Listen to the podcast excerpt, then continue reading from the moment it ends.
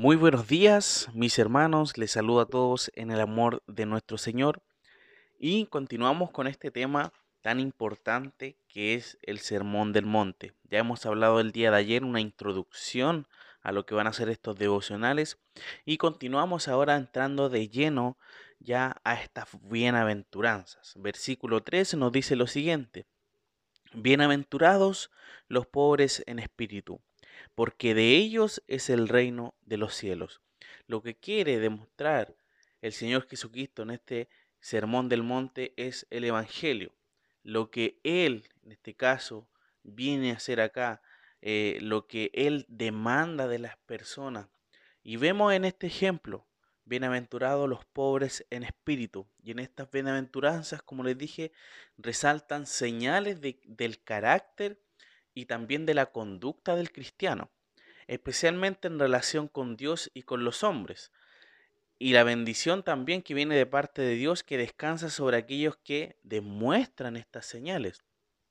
El pobre en el Antiguo Testamento es aquel que está afligido y es incapaz de librarse por sí mismo y que por consiguiente mira a Dios en busca de salvación, al mismo tiempo que reconoce que no tiene derecho a ningún reclamo. Esa es la persona pobre en el Antiguo Testamento. Y es por eso, mis hermanos, que acaso nos dice, bienaventurados los pobres en espíritu. La palabra bienaventurado significa dichoso, feliz, ¿ya? Y acá es difícil entender que deben ser bienaventurados los pobres en espíritu. Uno puede decir, pero ¿cómo va a ser bienaventurado? Lo que se está refiriendo acá del ser pobre en espíritu es reconocer nuestra pobreza espiritual. O sea, yo estoy necesitado de espiritualidad.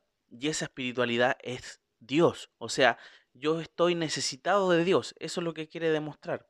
Nuestra bancarrota espiritual delante de Dios. Eso demuestra esta pobreza porque somos pecadores que estamos bajo la santa ira de Dios y no merecemos nada más que el justo juicio de Él. No tenemos nada que ofrecer, nada que abogar, nada eh, con lo que comprar esta gracia de Dios. Entonces vemos que a tales personas, a los pobres en espíritu, se les dice que el reino de Dios se le ha otorgado porque el reinado de Dios que trae salvación es un don que es gratuito como inmerecido. Entonces vemos que debe estar feliz el necesitado, feliz la persona que necesita del Señor, porque dice, porque de ellos es el reino de los cielos. Solo la pobreza espiritual, mis hermanos, permite un nuevo nacimiento a través de este se abre la entrada al reino de los cielos, a través de este nuevo nacimiento.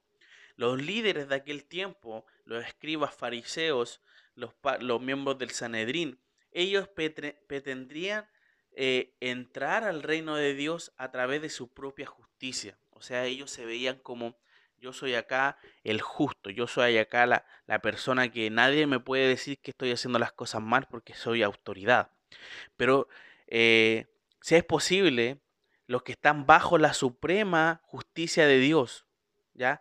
que es otorgada al que cree en Él. Para ellos es posible ser justos porque estamos bajo la gracia del Señor.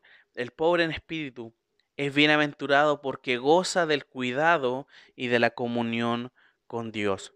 Eso es lo que nosotros entendemos de esta primera bienaventuranza. Bienaventurados, dichosos, felices los pobres en espíritu, los que están necesitados de Dios. ¿ya? Eso es lo que el Señor necesita, eso es lo que el Señor quiere en realidad, porque a nosotros no nos necesita para nada.